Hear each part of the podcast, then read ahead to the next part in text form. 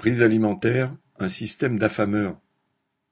Selon l'indice de l'Organisation des Nations Unies pour l'alimentation, la FAO, le prix du panier moyen dans le monde a augmenté pour le consommateur de 1,2% par rapport au mois d'août.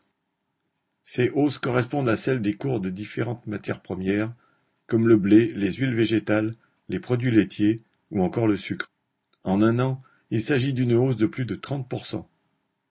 Le blé dur destiné aux pâtes a renchéri de 65% et le blé tendre pour la boulangerie de presque 30%.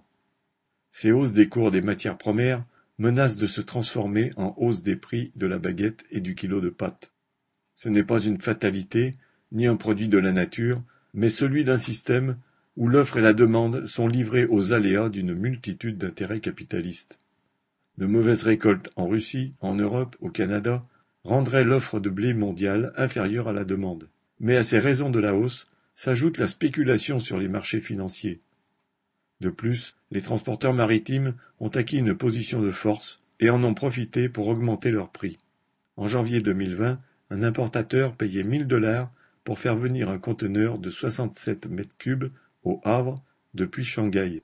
Il lui en coûte désormais 7500 dollars.